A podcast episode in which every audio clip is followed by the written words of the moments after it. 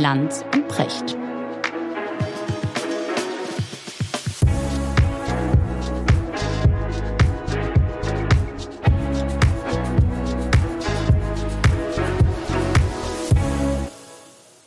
So, schönen guten Morgen in die Runde.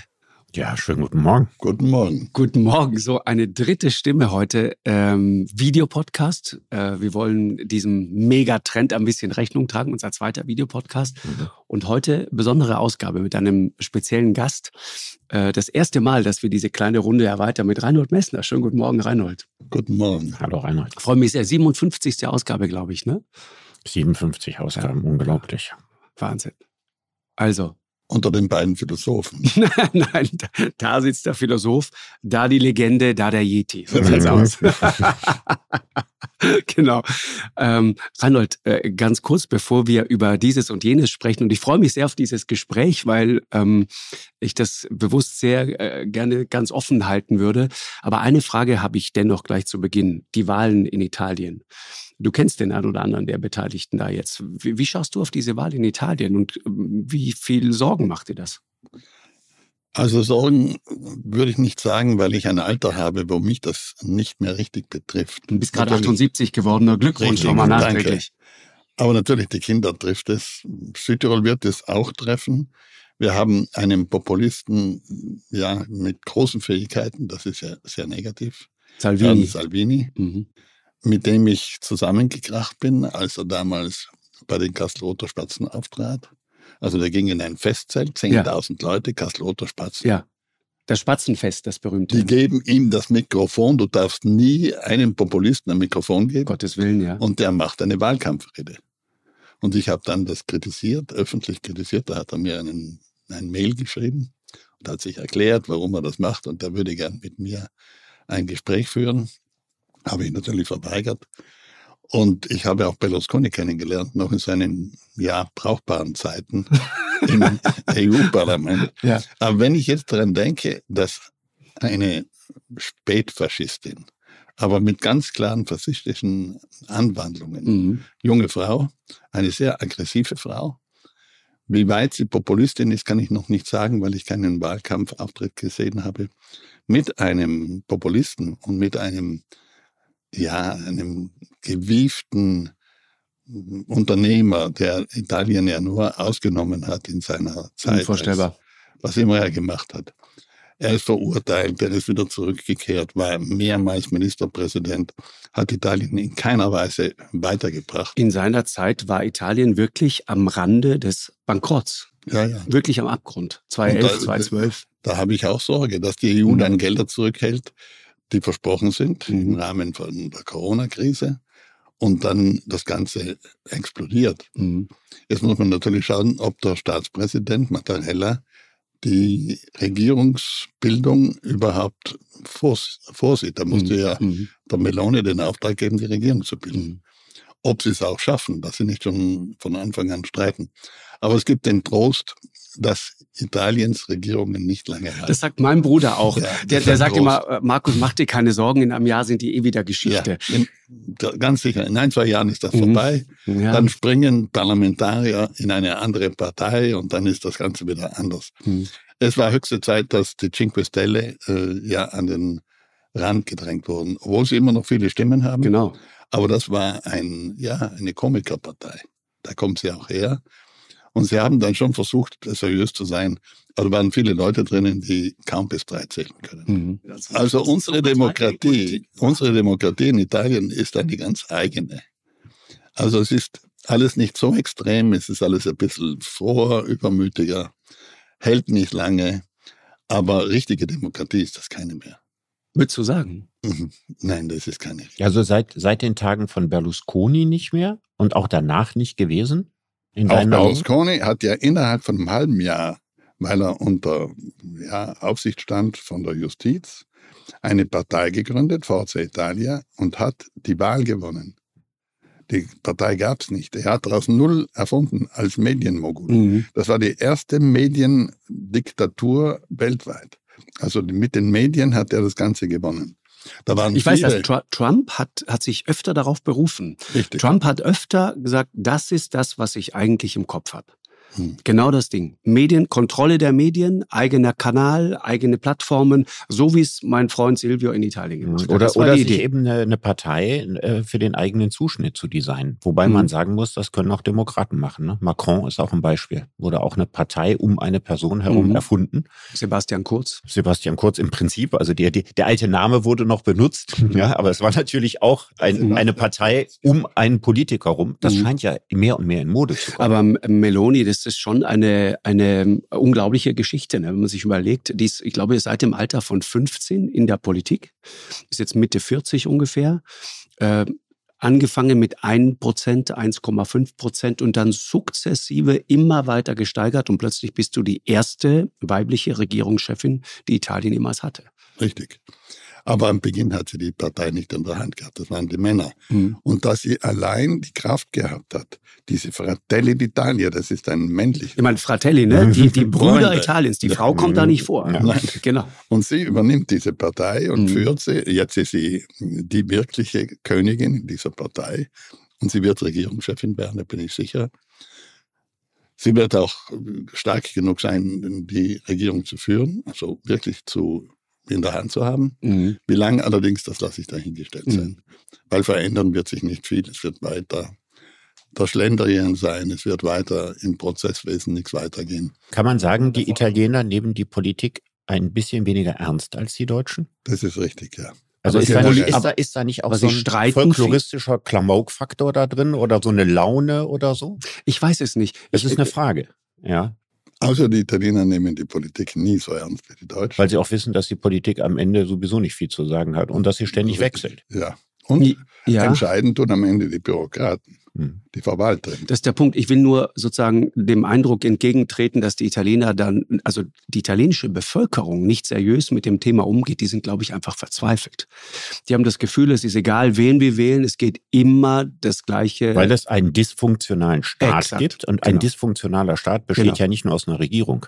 Genau. Ein dysfunktionaler Staat besteht eben aus einer dysfunktionalen Bürokratie, einer dysfunktionalen Verwaltung dysfunktionalen Gerichten. Mhm. Ja? Also alle Institutionen, die letztlich Gewähr dafür leisten, dass ein Staat gut funktioniert, wenn die nicht richtig funktionieren, ist doch völlig egal am Ende, wer in der Regierung ist. Die Dysfunktionalität bleibt ja, die ist ja mhm. eigentlich auf einer Ebene, auf der gar nicht gewählt so wird. Also, so viel zu Italien. Ich freue mich, äh, dass wir heute mal mit Reinhold Messner vielleicht auch ein bisschen persönlicher werden können. Reinhold hat dieser Tage, finde ich interessant, ein Buch gemacht zum Thema Verzicht. Und ich fand das deswegen interessant, weil wenn man sich das mal durchdenkt, dann versteht man, dass eigentlich deine ganze Karriere, das, was du gemacht hast, das, was dich erfolgreich gemacht hat, das baut eigentlich auf Verzicht auf. Und du beschreibst diese irre Szene, äh, wie äh, viel Gerüst, äh, Ausrüstung, wie viel, wie viel Zeug ihr dabei hattet bei deiner ersten ähm, Mount Everest-Expedition, glaube ich, war es. Nein, Nanga Parbat. Nanga Parbat war es. Wie viel hattet ihr da dabei? Neun Tonnen Ausrüstung. Neun Tonnen? Ja, für 18 Leute. Und du hast es später gemacht mit? Das kleinste, was ich gemacht habe, mit 60 Kilo. Alles in allem. So, das ist Verzicht. Das heißt, du bist mit 60 Kilo auf dem Flughafen quasi angekommen und mehr ist da nicht mehr zugekommen. Mit 60 Kilo war ich in Rom auf dem mhm. Flughafen Irre. und bin ich nach Pakistan gefahren und habe diese 60 Kilo ins Basislager gebracht. Im Basislager hatte ich die Möglichkeit, Fleisch, Brot, was noch Milch zu kaufen von den Bergbauern, die da oben Albenwiesen hatten. Also ich war oberhalb der Albenwiesen, ging eine halbe Stunde runter und habe das einfach bei den Einheimischen gekauft. Mhm. Aber sonst brauchte ich nichts. Andere hatte ich alles dabei. Mhm. Allerdings, diese Expedition dauerte viel weniger lang als die Nanga Parbat-Expedition 70. Also 70 wurde ich eingeladen zum Nanga Parbat. Wir mussten eine Kleinigkeit zahlen. Das war für mich ein, ein Jahresgehalt als Lehrer, aber ich hatte auch nicht mehr Geld. Und wir haben alle dafür bezahlt und der Expeditionsleiter hat sich das Recht vorbehalten, allein über das Unternehmen zu berichten. Also wir durften kein Wort darüber schreiben. Aber wir waren froh, dass wir mitgehen durften. Und der Expeditionsleiter, ein Nichtbergsteiger, hat das Ganze so organisiert, dass er das Zeug bis an den Fuß des Berges brachte. War gut organisiert. War sehr viel Mühe mit Sponsoren, die Gelder aufzutreiben. Mhm. Ich hätte sowas nie selber finanzieren können, weil das Hinterland viel zu klein war. Südtirol. Und dann habe ich angefangen, eigene Expeditionen zu machen, 75, mit einem Bruchteil dessen. Also war ich mit Peter Haberler am Hittenpeak, da hatten wir 200 Kilogramm. Da brauchten wir immer noch zehn Träger, zehn Tage lang, von der letzten Stelle, wo ein Jeep hinkommt, bis ins Basislager. Und dann haben wir den Berg so bestiegen wie in den Alpen. Da entstand der Alpenstil. Also die Frage war dann nicht nur, welche Route. Wir haben eine neue Route geklettert, eine schwierige Route. Also der Weg war das Ziel und das Ziel begann wichtig zu werden. Aber den Verzichtsalpinismus, so heißt er heute, mhm. habe ich dann mit der Zeit erfunden, indem ich immer mehr verzichtet habe. Ich brauche das nicht, ich brauche das nicht, ich brauche das nicht.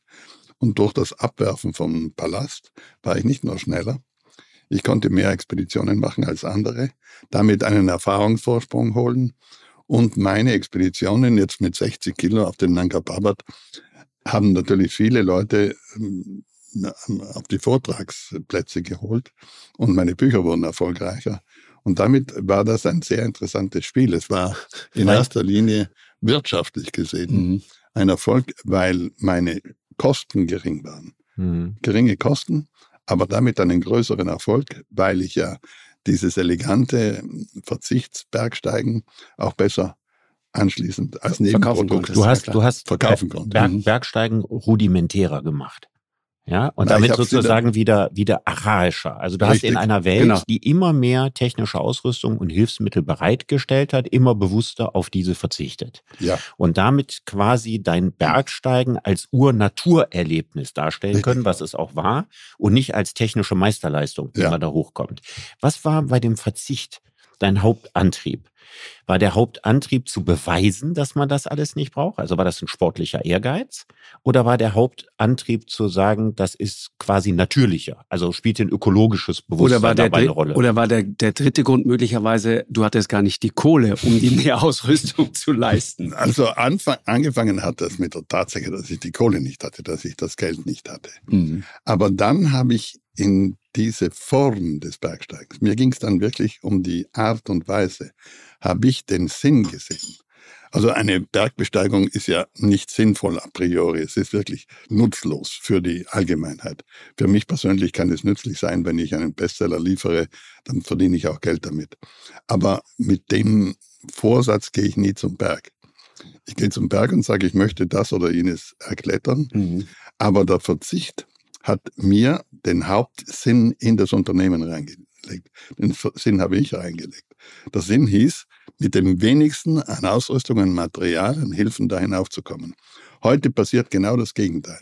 Jetzt gehen im Frühling, so im März, 100 bis 150 Sherpas zum Everest und bauen eine Piste vom Basislager bis zum Gipfel.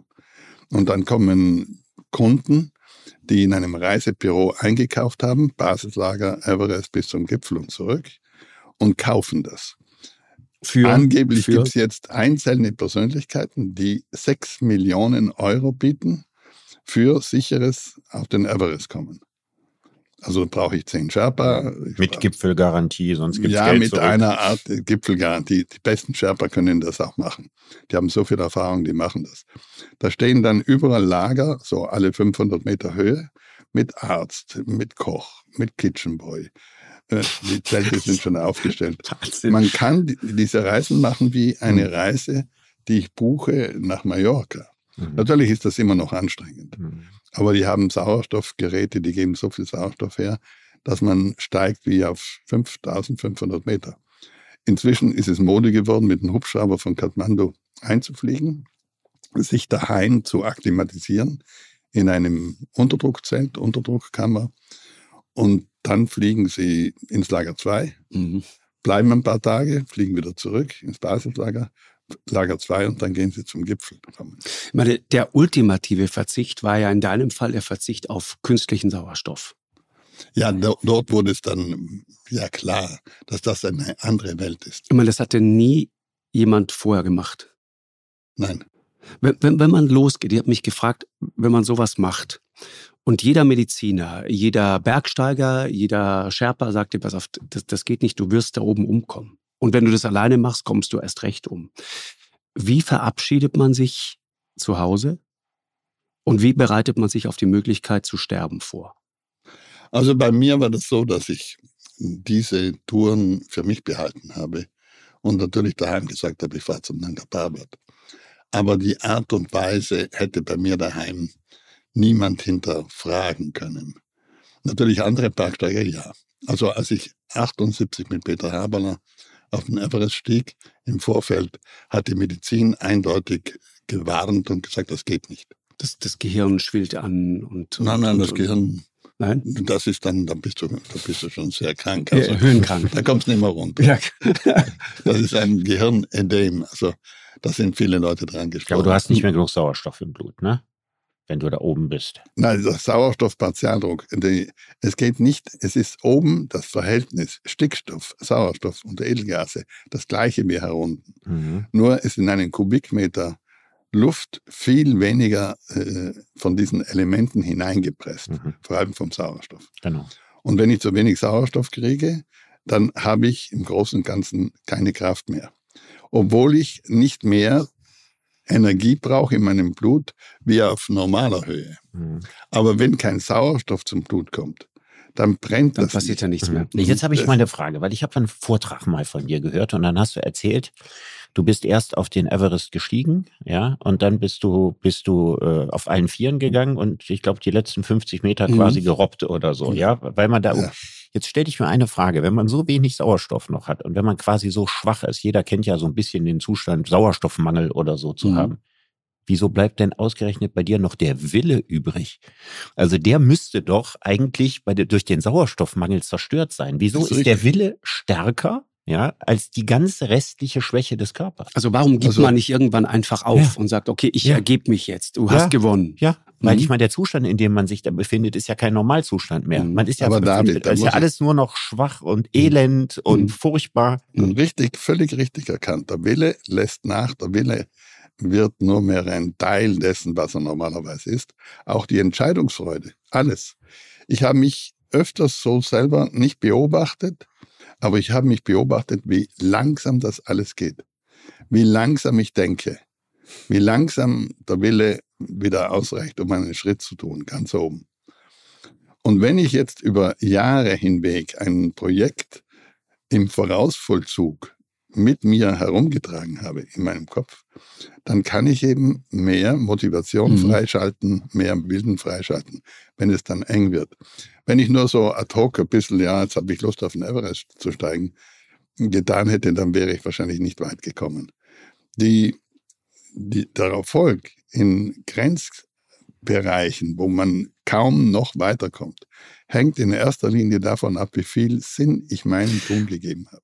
Aber der, aber der Sinn, Reinhold, der Sinn, ne? Ich meine, erste Expedition, Großexpedition Nanga Parbat, dein Bruder Günther stirbt. Du bist dabei fast gestorben. Du hast mir mal die Geschichte erzählt, wie du selber irgendwie mehr oder weniger auf allen Vieren darunter gekrochen bist und dann von irgendwelchen Menschen, Bergbauern gefunden worden bist. Du hattest ein, ein, ein Nahtoderlebnis, sahst dich sozusagen selber in diesem Schutt, in diesem Geröll da liegen. Und die finden dich, schleppst dich irgendwie dahin und die holen dich nicht rein ins Haus, weil sie davon ausgehen, dass du sowieso stirbst. Ja, aber das habe ich überlebt. Und ich trug dann natürlich dieses, gerade dieses Nahtoderlebnis, das ich dort erstmals hatte und in dieser Intensität nie mehr wieder, das trug ich in mir. Und das ist das Stärkste, was du erleben kannst. Beschreib das mal genau. Ja, ja. Als was? Also ja, was, was, wie, macht, genau. was macht eine Nahtoderfahrung, eine so intensive, wie du sie gehabt hast? Was macht die mit einem? In erster Linie wird klar, dass wir sterblich sind. Und dann wird klar, dass das überhaupt nicht schlimm ist. Du hast das nicht als schlimm empfunden. Das Nein. heißt, du hattest in dem Moment, wo du da auf allen Vieren im ja, Schneesturm darunter gingst, keine Todesangst? Es war was, es war, die Situation ist die, wir kommen am Gipfel, mein Bruder wird höhenkrank, wir gehen runter, ein Stück, ein Stückchen weit und bivakieren. Also wir nächtigen ohne Schlafsack, ohne Zelt, ohne alles eigentlich, auch kein Kocher. Und diese Nacht hätte tödlich sein können für uns beide. Wie viel, welche Temperatur? Zwischen 30 und 40 Grad minus. Und da bist du absolut unterkühlt und das, der ganze Körper schlottert, um sich so einigermaßen am Leben zu halten. Und wir waren in weil, weil, weil das Schlottern, das Zittern Wärme erzeugt, sozusagen, richtig, ist ein Trick ja. des Körpers. Das macht der Körper allein, du mhm. kannst nichts dagegen tun. Mhm. Und dann waren wir auch noch in der prekären Situation, nicht mehr runterzukommen vom Berg. Weil die Wand, über die wir hochgestiegen waren, die war nicht machbar im Abstieg. Mhm. Ohne Seil, wir hatten beide kein Seil. Dann seid ihr diese Diamir-Flanke runter? Die Diamir-Flanke. Die kanntet ihr von einer Postkarte? Nein, das ist eine reine Erfindung. Das ist eine Erfindung. ja. Habe ich gelesen. Immer wieder lese ich das. Ja, das da hattest du studiert. Du wusstest, ich hatte nur von der Opalwand eine Postkarte. Ach, okay. okay. Die habe ich übrigens Christoph Franzmeier, dem Schriftsteller, geschenkt. Okay. Vielleicht macht er mal einen Roman drüber. okay. Also, die, die, dieses Foto hatte ich noch mhm. anschließend. Das war ziemlich verbraucht, aber man kann es noch sehen. Und das war jetzt ein langer Abstieg, ne? Also Nein, aber vor allem oben, bevor wir entschieden haben, ich in erster Linie entschieden habe, wo wir runtergehen, hatte ich dieses Nahtoderlebnis. Ich fiel hin in einer Art Verzweiflung, sah mich von oben, so von fünf, sechs Meter Höhe, wie ich den Berg herunterrolle. Es war nicht steil, ich konnte nicht abstürzen bin nur so der Länge nach runtergerollt ein Stück und sah mich von außen. Und dann bin ich mit einem Schrei aufgestanden, sehr schnell, und habe dann kaltblütig entschieden, was wir tun. Und bis zum Ende kaltblütig das durchgezogen. Mhm. Angesichts des Todes. Und wir wissen ja a priori, theoretisch könnten wir auch umkommen. Nanga Baba Drupal die Umkommenmöglichkeit war nicht null. Mhm. Wird das Leben absurd. Wird klar, also was gestern war oder morgen ist, ist völlig unwichtig. Es geht nur mehr ums Hier und Jetzt, um, um das Leben zu retten, um das ist der Selbsterhaltungstrieb, der dich zwingt, so zu handeln. Aber wenn du sagst, dass dir das die Angst vor dem Tod genommen hat, nachhaltig? Nein. Oder ist die Angst vor dem Tod zurückgekommen? Genau. Also das, ähm, die Angst vor dem Sterben, krank zu werden, zu sterben, die ist da. Also das hat mit dem ja. Altern zu tun. Das aber aber die Angst, an. die Angst ist ja, es gibt ja eine, die eine Angst ist die Angst vor dem Siechtum. Ja, ja. Das ist und, oder dement zu werden und so weiter, ist ja was anderes als die Angst vor dem nicht mehr Dasein. Diese Angst vor dem nicht mehr Dasein, hast du die? Nein, die habe ich ziemlich abgestreift. Und Schon damals? Seit, seit damals. Mehr damals. Was war das für ein Gefühl, ja. Reinhold? Beschreib das mal. Ist das, ist das, ist das ein warmes Gefühl? Ist das ein gutes Gefühl? Ist das das Gefühl, der Erlösung, es ist vorbei. Was ist das für ein Es ist ein Gefühl der Erlösung.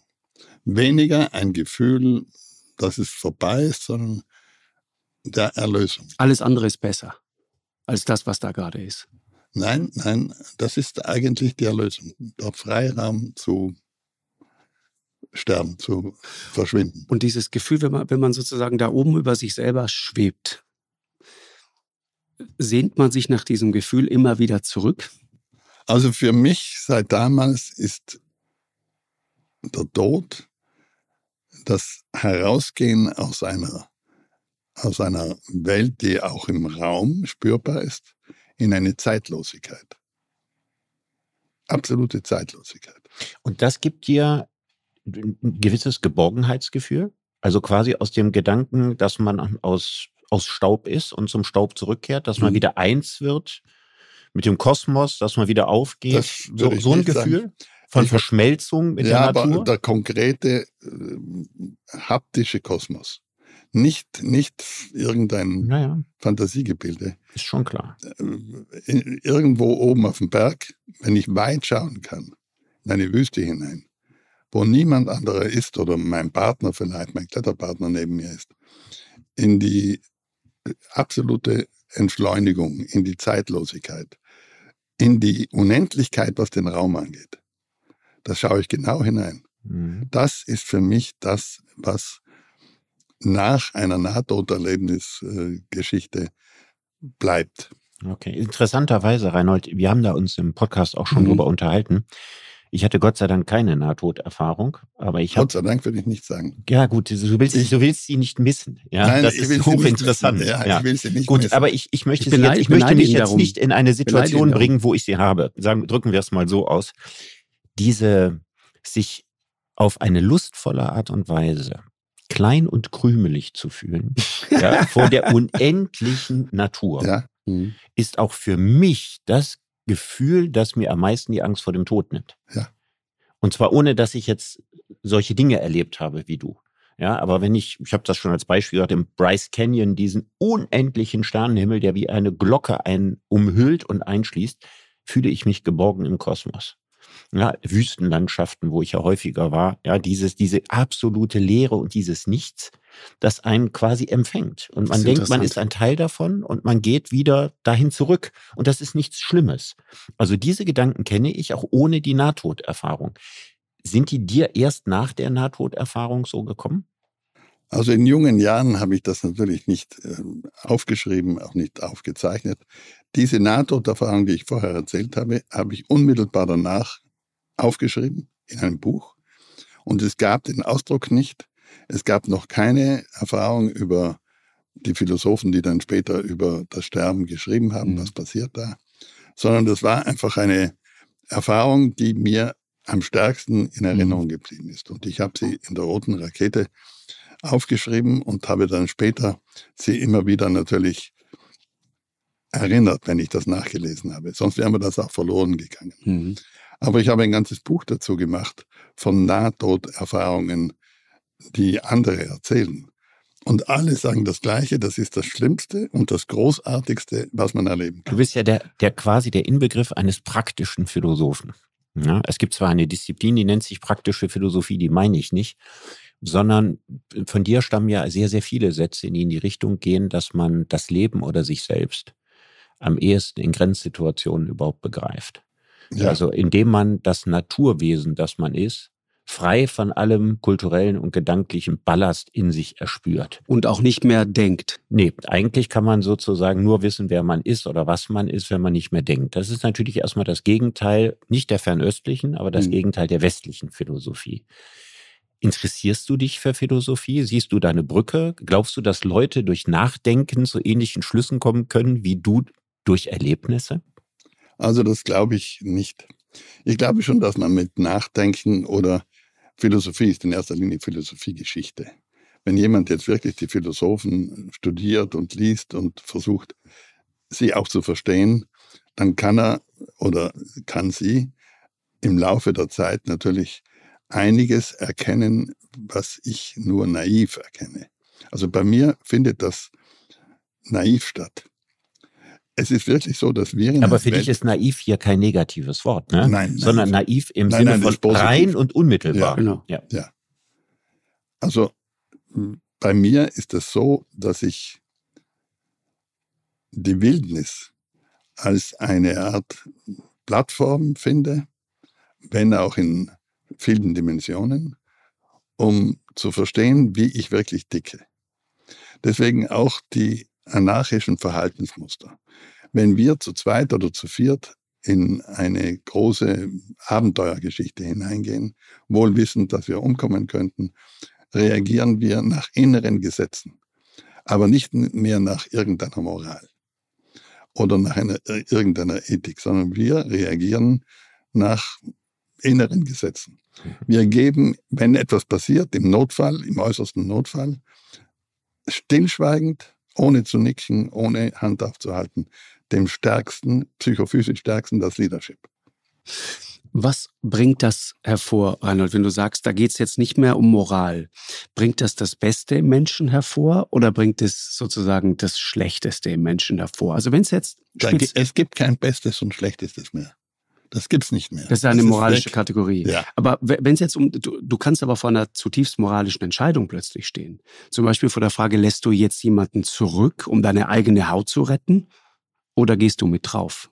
Also ich habe ja das alles erlebt. Man hat mir 50 Jahre lang vorgeworfen, ich hätte den Bruder, Dein Bruder zurück, genau. ge geopfert, ich hätte mhm. ihn zurückgelassen. Du hattest auch bei der Expedition danach, sind zwei deiner Kameraden gestorben. Richtig. Das heißt, gerade die, die ersten richtig großen Expeditionen von dir, also pflastern Leichen den Weg. Richtig, richtig. Gerade die Mannesberg-Expedition ja. mache ich gerade einen Film fertig. Okay. Wo ich das erzähle. Ja, zwei, zwei Leute gestorben. Zwei in einer Whiteout-Situation, also im Schneesturm plus Whiteout. Du siehst nichts mehr. wie, wie, wie sind die gestorben? Wie ist das passiert?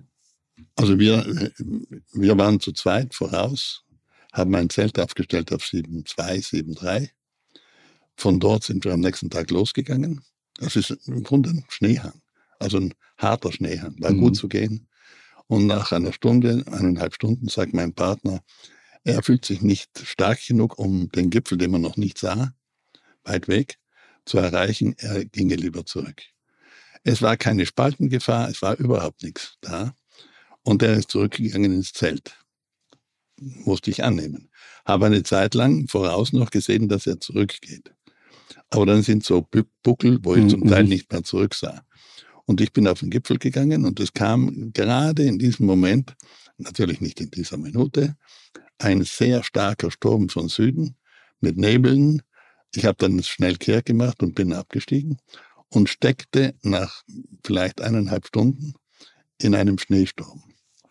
Aber auch mit Weitart. Also Nebel, weiße Fläche, Schnee da durch, die Wind, durch den Wind. Du siehst nichts mehr. Du siehst nichts mehr. Das, in, du wenn du in auch die Orientierung. Trittst, fällst ja. du um, weil genau. du gar nicht weißt, dass du in ein Loch gefallen bist. Und ich bin dann im Kreis gegangen.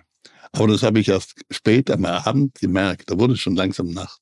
Ich war schon bereit, das, das, das, wenn ich das nicht, Zelt nicht finde, bin ich tot. Und dann habe ich im letzten Moment gemerkt, ich gehe im Kreis. Das tut man dann, und zwar in relativ kleinen Kreisen. Man, mhm. man gar nicht genau. große Kreise. Das auch einmal erlebt. Aber die mhm. Fläche war Fläche. Sonst ist das nicht möglich, sonst hast du einen Hang, da ist unten und da ist oben. Sondern in der Fläche gehst du im Kreis und ich wusste, ich habe das Zelt an der Kante, an, an, an der Kippe zwischen dieser Fläche, Hochplateau, und der Steilwand nach Süden aufgestellt. Und dann habe ich rational, endlich rational gedacht und gesagt, ich muss gegen den Sturm gehen, weil ich habe gemerkt, der Sturm kommt von Süden. Also kann das Zelt, wenn ich auf der Fläche bin, nur im Süden sein. Und dann bin ich gegen den Sturm gegangen und habe es dann gefunden. Ich meine, so ein Zelt ist so klein. Ja, ist ein schwarzer Punkt. Ja. Also Punkt. De, den dann zu finden. Und da waren, da war nicht der Franz Jäger, der umgekommen ist später, den ich erwartet habe. Ich gehe zum Zelt hin und schreie Franz, nicht? Und dann kommt ein anderer heraus. Zwei andere, äh, heißen Fankhausen und Schlick, sind am gleichen Tag von unten raufgekommen, um am nächsten Tag eventuell auch zum Gipfel zu gehen. Mhm. Und die waren da und denen habe ich erzählt, ich habe diesen Franz Jäger draußen auch noch rufen hören. Da war ich hundertprozentig sicher, der ist irgendwo. Aber zuerst habe ich einmal das Zelt gesucht, weil sonst hätte ich ihm auch nicht helfen können. Ich habe sogar angenommen, der ruft aus dem Zelt, weil er verstanden hat, ich bin in einer prekären Situation im Weitart und der lockt mich zum Zelt. Aber die, da waren andere. Die sind dann rausgegangen und haben gesagt, sie hören ihn auch, sie holen ihn gleich. Nach zehn Minuten haben sie die Orientierung verloren und sind im Kreis gegangen und sind die ganze Nacht draußen geblieben. Und einer ist dann verrückt geworden, der hat es nicht mehr ausgehalten, die Kälte, ähm, die Angst. Und der andere ist zurückgekommen zum Zelt, am nächsten Tag allein. Und der Franz Jäger war verschwunden, ist bis heute verschwunden. Was heißt, was heißt verrückt geworden? Der hat einfach durchgedreht. Das ist nämlich das, was du vorhin gerade beschrieben hast, Richard, zu sagen, da ist diese große Wüste, da ist dieses Universum mhm. über dir, dieses Nahtoderlebnis, diese, diese Idee, du wirst sozusagen eins mit dem Ganzen. Ich bin kein besonders spiritueller Mensch, aber den Gedanken kann ich sehr gut nachvollziehen. Ich sage ganz offen, äh, sowohl am, am, Südpol als auch in bestimmten Situationen in Grönland als auch am Nordpol, mir macht das Angst. Und für mich war das immer sozusagen der, der innere Kampf gegen die eigene Angst also mich solchen Situationen auszusetzen. Und deswegen frage ich auch nach genau dieser Situation, was macht das mit dir? Was bringt das in dir hervor? Ne? Das ist der entscheidende Punkt. Also ich habe Angst, wenn ich mir vorstelle, ich liege tot in einer Kiste. Mhm. Lebendig ist noch schlimmer. Mhm. Deswegen habe ich mir ein Grabmal gebaut wo das nicht der Fall sein wird. Wird das so, eine, so, ein, so ein Schoten sein? Ein Schoten. Ein ja, Schoten. Schoten. Ja. Du wir dürfen jetzt seit zwei Jahren oder drei Jahren uns auf der Gemeinde melden und sagen, wir wollen Feuer bestattet werden mhm. oder am Friedhof begraben mhm. werden, was die Leute mhm. in Südtirol großteils wollen. Mhm. Und ich habe mir diesen Jordan gebaut, weil ich auch als Toter selbstbestimmt. Ja, selbstbestimmt sag, mal, sag mal, wie, wie viel, aber nicht in, einem, in, einem, in einer Kiste. Ja. Wie viele Jahrzehnte hast du mit der italienischen Bürokratie, mit der wir angefangen haben, gekämpft, bis die dir erlaubt haben, deine eigene Begräbnisstätte auf dein Grundstück zu setzen? Na, das kam von heute auf morgen in den Medien, dass man das darf. Aha. Ich bin zur Gemeinde gegangen und dann, hat's, dann musste auf der Gemeinde melden. Man muss es Aber die wussten nicht, was ein Shorten ist. Nein, nein. die haben dir das genehmigt, weil die gar keine Ahnung hatten, was du davor hast. den, den Shorten hatte ich schon.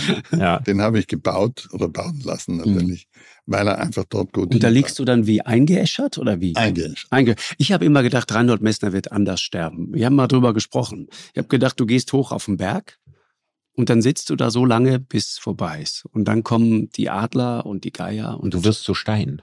Und essen, ja, nein, und essen das, ihn auf. Das Schönste. Ja, aber das ist wiederum für mich so. die schönste Vorstellung. Ja, ich ja, habe ja, ich hab ja eine unglaubliche, unglaubliche ganz tiefe spirituelle äh, Zuneigung zu Greifvögeln. Ja.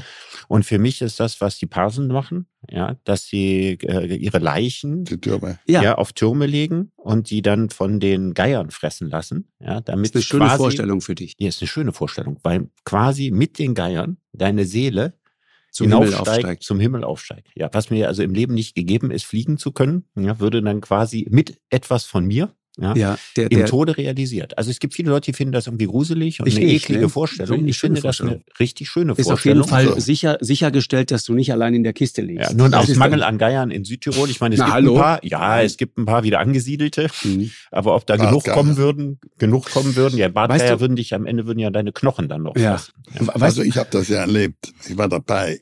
Einmal.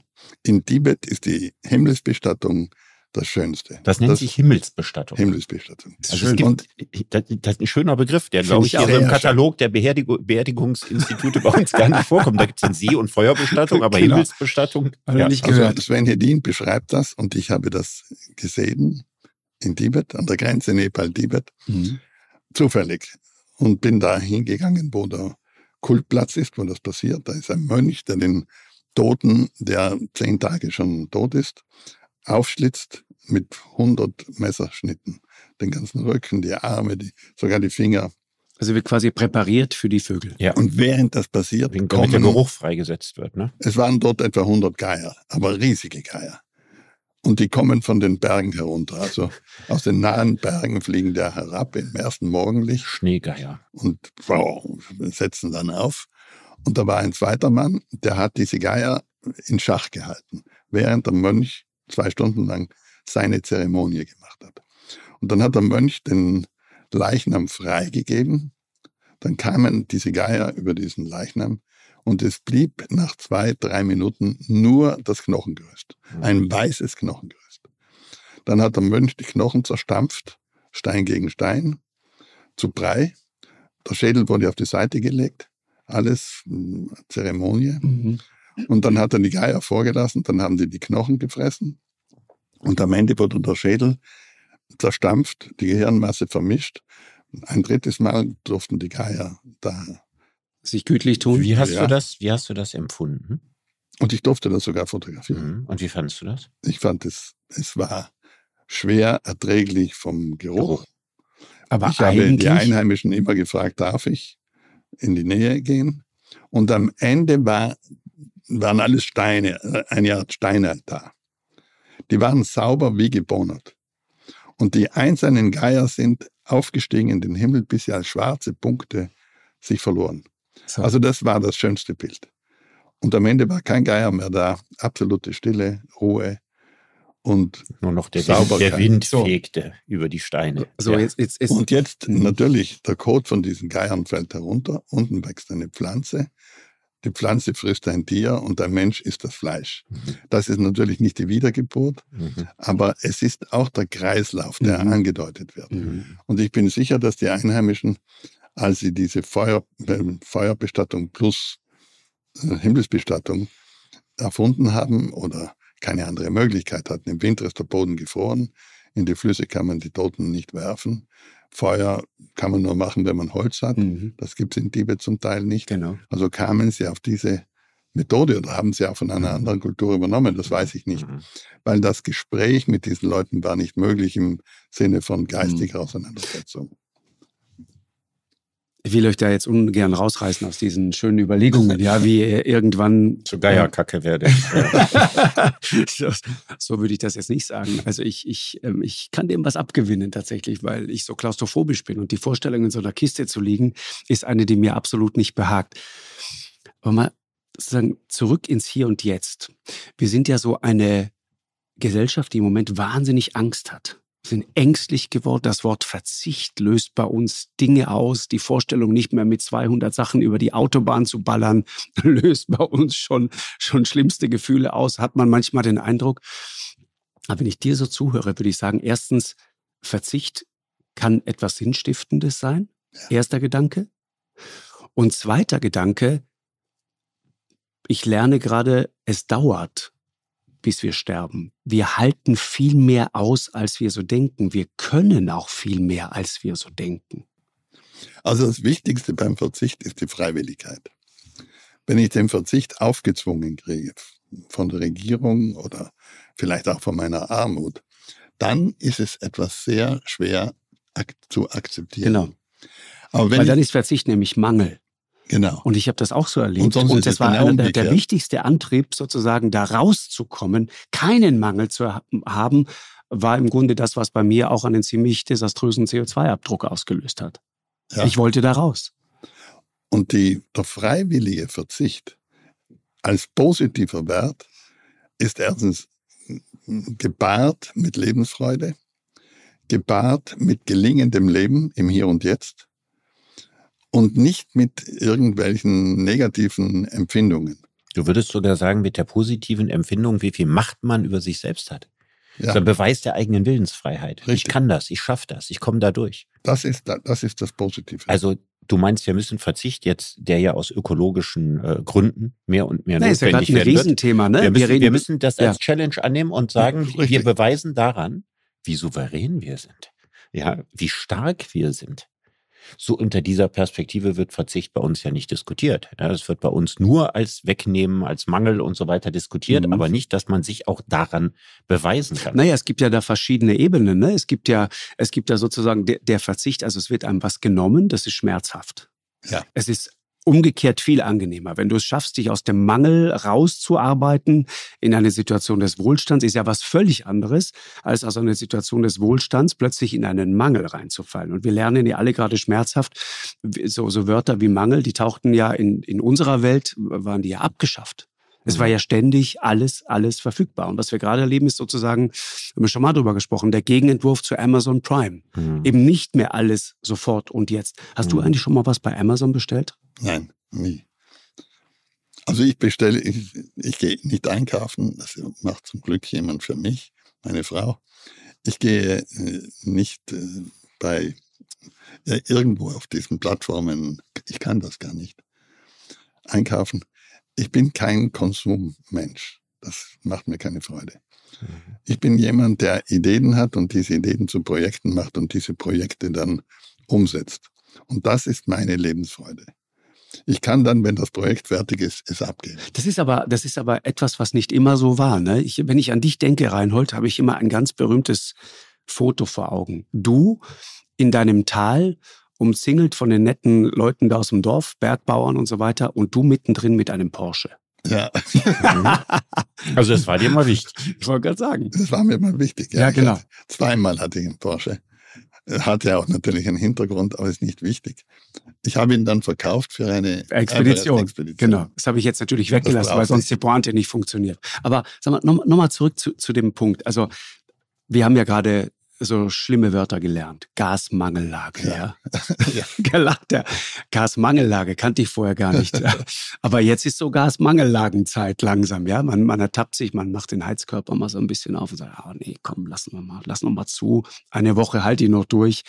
Beim Duschen morgens hat man das Gefühl, gleich kommt einer von der Regierung und sagt, Freundchen, zwei Minuten raus, war schon 30 Sekunden über der Zeit. Du bist einigermaßen sauber, so muss es gehen. Da kommt ein berühmter Ministerpräsident, Winfried Kretschmann, sagt, du, pass mal auf, Waschlappen geht auch mal. So, ich fand das herrlich erfrischend, mhm. dass einer mal so entspannt in die Republik reinruft, äh, nehmt mal einen Waschlappen, dann seid ihr alle sauber. Aber deine Botschaft, Reinhold, ist doch eigentlich, wir können wachsen an dieser Geschichte und wir müssen nicht so ängstlich sein und wir halten viel mehr aus, als wir können. Ich habe dieser Tage dieses Buch von Rüdger Brechmann. Brechmann, du sprichst ihn immer so mhm. schön aus, gelesen. Von Natur aus gut. Mhm. Ist ein großartiges Buch, wo er genau ja. das beschreibt. Deswegen habe ich vorhin gefragt, was holt sozusagen die Extremsituation aus einem Menschen heraus? Das Gute oder das mhm. Schlechte? Und er weist an vielen Beispielen nach, dass es das Gute ist, dass es rausholt. Und, und er beschreibt zum Beispiel 9-11 und sagt, dass heute noch Leute davon erzählen, dass da nicht die große Panik war im Sinne von jeder sich selbst der Nächste, sondern man hat sich den Vortritt gelassen. Er sagt, nee, geh du zuerst. Ist wichtig, dass du gerettet wirst. Also Menschen waren bereit sozusagen, sich selber zu opfern, nicht nur für Leute, die sie kannten, sondern für wildfremde Menschen. Das Gleiche beschreibt er anhand von, von ähm, Archiven ähm, äh, äh, Angriff der Deutschen äh, auf London, ja, der der der der der Luft Krieg, Luftangriff, so ja. der Luftangriff, äh, wo er sagt, die, die Engländer haben das äh, mit einer erstaunlichen Lässigkeit weggesteckt. Natürlich gab es viel Wut und viel Hass, aber am Ende ist England als Nation daran gewachsen. Mhm. Und, und da gibt es so einen lakonischen Eintrag von einem Historiker, der, der schreibt, am Ende hat das die Engländer als Nation auf vielen Ebenen stärker gemacht. Punkt. Hitler war enttäuscht. Mhm. Punkt. Mhm. Ja. Und er beschreibt, wie, wie, wie die Geschäfte weitergingen, wie Leute dann, als ihnen die Geschäfte kaputt gebombt wurden, draufgeschrieben haben, heute besonders weit geöffnet. Ja. Mhm. Also mit Humor das Ganze aufgearbeitet haben.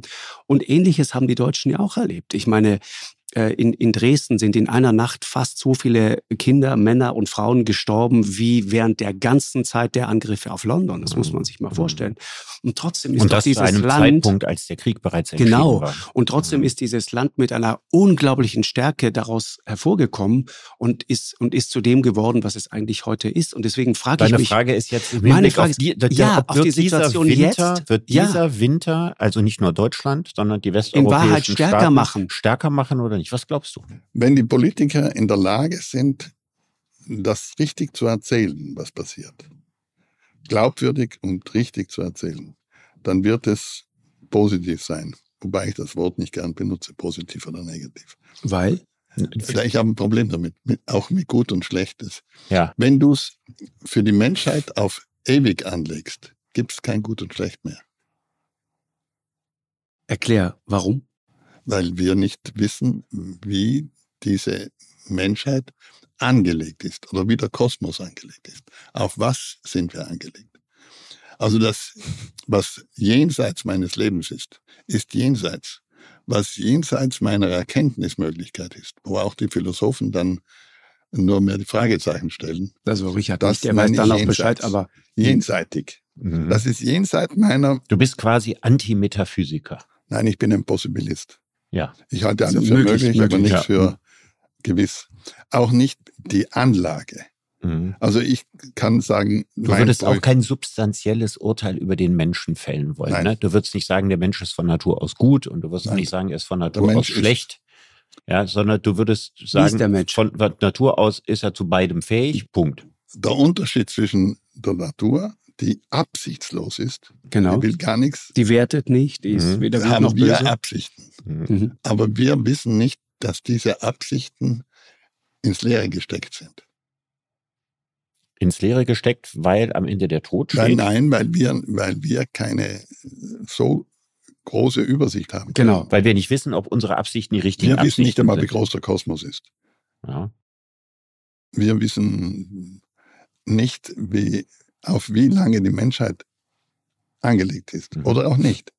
Also im Moment ist es so, dass wir die Menschheit äh, in eine Situation führen, dass sie vielleicht nicht mehr allzu lange. Ja. Das sieht schwer danach aus. Ab Aber tausend Jahren. Ist das nicht wie mit dem eigenen Tod? Ist es nicht gut, dass man das nicht weiß? Ist gut, dass man es nicht ich weiß. wäre eine Katastrophe, wenn man das wüsste. Hm. Ja, das wäre auch eine Katastrophe, wenn wir ewig leben würden. Wir würden es nicht ertragen. Ja. Glaubst du? Nein. Das glaube ich auch. Also ich glaube, ich glaube, das Irreparable ist der Überdruss. Und wenn ja. wir ewig leben würden, wir würden so unglaublich überdrüssig werden. Ich glaube, dann wird selber auf die Nerven gehen. Wir würden uns umbringen, wenn wir ewig ja. leben könnten. Ja. Ich glaube tatsächlich, also zu dem Thema, was der aber Mensch angelegt ist, wir sind von Natur aus nicht auf Unsterblichkeit angelegt. Und mhm. das ist sehr, sehr tief in Komm, uns. aber seid mal ehrlich. Ich meine, Reinhold gerade 78 geworden. Wie alt bist du? 57. 57.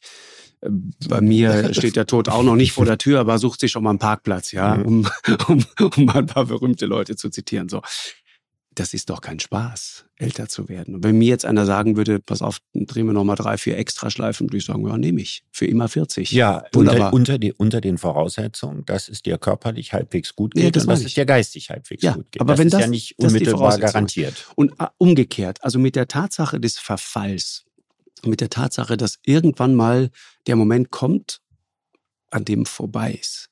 Ja. Haderst du mit der Tatsache? Nein.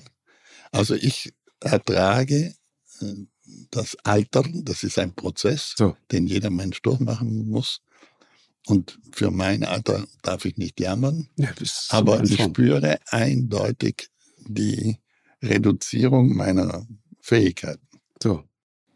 Also viele Fähigkeiten sind seit 20 Jahren schon im Abbauen und andere. So, und dann Selbstbestimmtheit als wichtigster Wert für dich in deinem Leben. Ich tue genau das, was ich heute noch kann, was ich heute gern tue. Aber ich gehe weiterhin positiv in die Zukunft und nicht negativ. Ich habe mhm. Projekte für die nächsten Jahre und ich werde wieder Projekte finden. Dieses Büchlein, das wir jetzt gemacht mhm. haben, dieses Buch, hat Diana erfunden, meine Frau. Sie legte mir eines schönen Tages den Titel vor, das Titelbild, den Untertitel und die Kapitel. Und so sagst, was sagst du dazu? Sage ich, das mache ich. Aber nur, wenn du auch mitmachst, mhm. wenn du deinen Teil schreibst. Und das ist eben der Versuch zu sagen, was können wir mit dem ja, es positiven geht um Verzicht, genau. Genau. Und ich, ich finde es halt nur abschließend nochmal gesagt, also deswegen gehe ich auch ganz ähm, positiv aus diesem Gespräch heraus. Und mich nervt umgekehrt das, was da gerade die ganze Zeit so ab, als Apokalypse an die Wand gemalt wird. Auch von, wie ich finde, verantwortungslosen Politikern, Politikerinnen, die sagen, da wird es Unruhen geben, da, da werden soziale Unruhen ausbrechen, die Leute werden übereinander herfallen, es wird alles ganz, ganz furchtbar, Aufstände und so. Nein, ich glaube das alles nicht. All das wird nicht passieren, da bin ich mir ziemlich sicher. Also wir müssen uns Folgendes klar machen. Wir dürfen diese Geschichte nicht nur im Hier und Jetzt erzählen und weniger in die Zukunft schauen, ausnahmsweise, sondern mehr in die Vergangenheit. Wir haben die Industrialisierung gekriegt, kommt aus England und hatten billigste Energie zur Verfügung. Und in einem guten Jahrhundert, eineinhalb Jahrhunderten, sind wir im Westen reich damit geworden. Aber nur, weil wir billigste Energie hatten. Mhm. Das war der Schlüssel. Und jetzt aus dieser Blase, in der wir leben, ähm, in die Zukunft zu schauen, was die jungen Leute tun, die letzte Generation, wie sie sich nennen. Fridays for Future und so weiter. Ohne ja. zu bedenken, dass sie aus dieser Blase des Reichtums heraus in die Vergangenheit schauen und sagen, die Verbrecher, die die Welt kaputt gemacht haben. Also wir? Und nicht in die Zukunft und sagen, wir haben jetzt eine Verantwortung. Die haben das ja ja, nicht willentlich getan, sondern sie haben diese billige Energie genommen und haben eben diesen Reichtum aufgebaut. Und diese, diese billige fossile Energie ähm, hat uns die Möglichkeit gegeben, das Leben so zu führen, wie wir es heute haben. Und wenn wir das weitermachen müssen, wollen, dann müssen wir Korrektive anbringen, aber auch freiwillig, weil wir erkennen, so billig kann die Energie nicht mehr sein auch wenn sie irgendjemand wieder billig verkauft, sollten wir sie nicht mehr so billig halten, wie sie war. Mhm. Und wir müssen natürlich herunter von den fossilen Brennstoffen. Aber zuerst einmal muss ich auch sagen, dass wir nur hier sind, überhaupt diese Überlegungen zu haben, weil wir die billige mhm. Energie hatten. Mhm. Aber es hat noch kein Politiker gesagt, dass wir in den letzten 150 Jahren den großen Vorteil hatten, mhm. eben fossile Brennstoffe. Ja, und dass das, eben, und dass das auf diese Art und Weise eben nicht weitergeht. Und an das anschließend, was du gerade gesagt hast, Markus, du hast gesagt, wir, wir werden das alles nicht kriegen. Ja. Siehst du auch ich so? Äh, halte es für wahrscheinlich, dass wir es nicht kriegen werden. Ja, glaub das Aber auch. viel wichtiger für mich ist, als eine Prophezeiung zu machen, mhm. ist zu sagen, wir dürfen in diesem Winter ja nicht die massenhaften Proteste und so weiter bekommen, weil wir die Umstellung, die wir jetzt äh, wegen Russland und wegen der Ukraine machen, ja ohnehin machen müssen aus ökologischen ja, Gründen. Das heißt, wir üben in diesem Winter Zukunft. Und das können wir nur, und da bin ich ganz bei dir, wenn unsere Politiker eine positive Erzählung daraus ja. machen und eine positive Definition von Verzicht geben und das nicht als quasi große Ausnahme sehen mhm. diesen Winter. Denn wir brauchen jetzt eine ewige Folge großer Ausnahmen, wenn wir die ökologische Wende hinbekommen. So, so ist es, genau. Und deswegen für mich äh, einfach als, als, als Botschaft, wir können alle, und das nehme ich aus diesem Gespräch mit, viel mehr, als wir uns gelegentlich so zutrauen. Richtig. Das ja. ist die Geschichte. Und das ist eigentlich das, was man viel mehr ähm, auch ähm, den Leuten erzählen müsste. Unbedingt. Auch von politischer Seite und nicht ständig und wieder sein, sein Süppchen kochen. müssen natürlich auch hoffen, dass die EU zusammenbleibt. Mhm.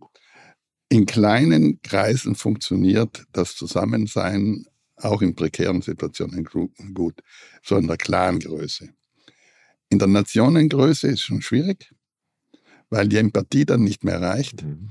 Eine Weltregierung haben wir nicht hingekriegt, sonst hätten wir die großen Probleme heute alle nicht. Aber die EU kann nur gemeinsam diese Probleme nicht lösen. Da braucht die Weltbevölkerung, aber mindestens anstoßen, die Veränderungen anstoßen, mit gutem Beispiel vorangehen. Aber wenn sich die EU auflöst, dann sehe ich große Probleme. Also, bedanke mich ganz herzlich, Reinhold. Vielen Dank für die ja, Zeit. Vielen äh, Dank. Das war, war eine Premiere für uns. Mir hat das großen Spaß gemacht, vor allem euch beiden auch ein bisschen beim Philosophieren zuzuhören. Äh, alles Gute dir und äh, auf bald. Vielen Dank, ja, Richard. Bis bald. Bis nächste Woche. Bis dann. Eine Produktion von M hoch 2 und Podstars bei OMR im Auftrag des ZDF.